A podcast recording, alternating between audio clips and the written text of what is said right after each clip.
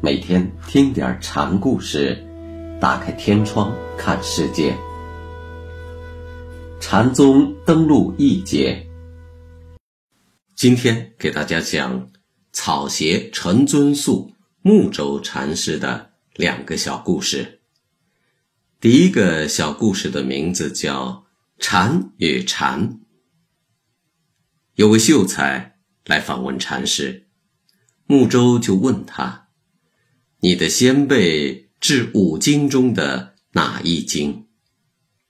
治。周易，秀才回答：“那我问问你，《易经》中有句话叫‘百姓日用而不知’，你且说说看，百姓不知个什么？”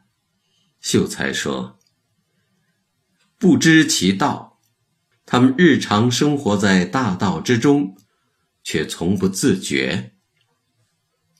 那什么是道呢？”禅师追问了一句，秀才无言以对。道在秀才那只是个概念，他没有体证。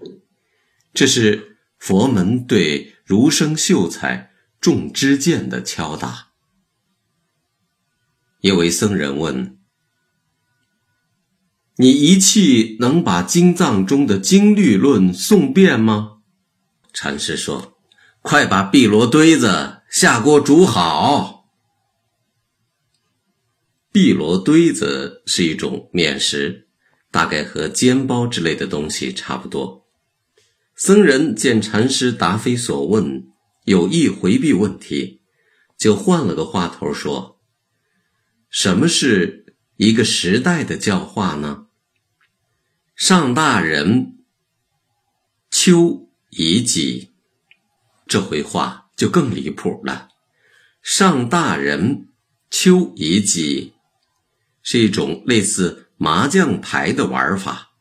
三张牌排成一溜成“上大人”三字，再三张牌排成“秋以己”三字，就算糊了。大概当时的牌风像后世如今天的麻将一样，竟成。百姓日用一样的离不开了。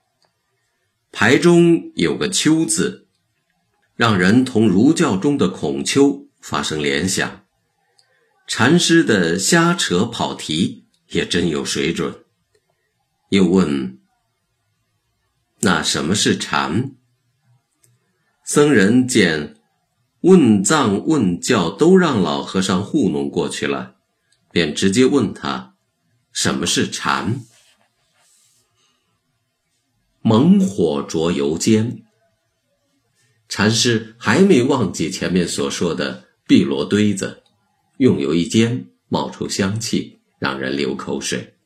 这就是禅。禅宗认为大智不可说，老和尚木舟只是用更滑稽幽默的语言向僧人表达这一规矩而已。再者说，佛法禅法无处不在，堆子里、丘以及里、禅嘴里，哪个没有禅，没有佛法呢？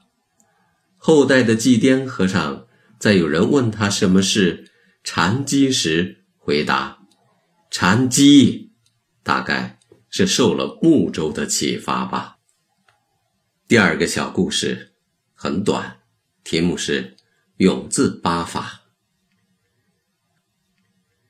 有位秀才见木舟时，对禅师说：“他会二十四家的书法。”禅师一听，拿着手中的杖子，便向空中一点，问秀才：“这字会唱吗？”秀才琢磨了半天，也不知道是什么，一脸迷茫。禅师一见秀才傻傻的站在那里，就说：“你还说你会二十四家的书法呢，连永字八法也不会。永字八法的头一笔就是点。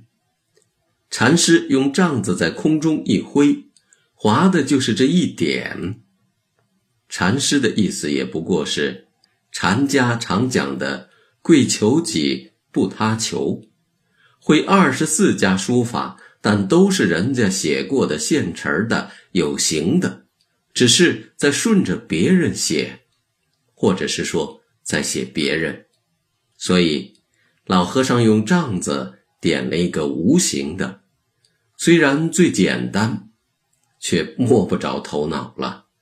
禅家并不反对知识多、见识多，但是得是自家的本事，否则就只有是临阵厮杀，忘了枪法了。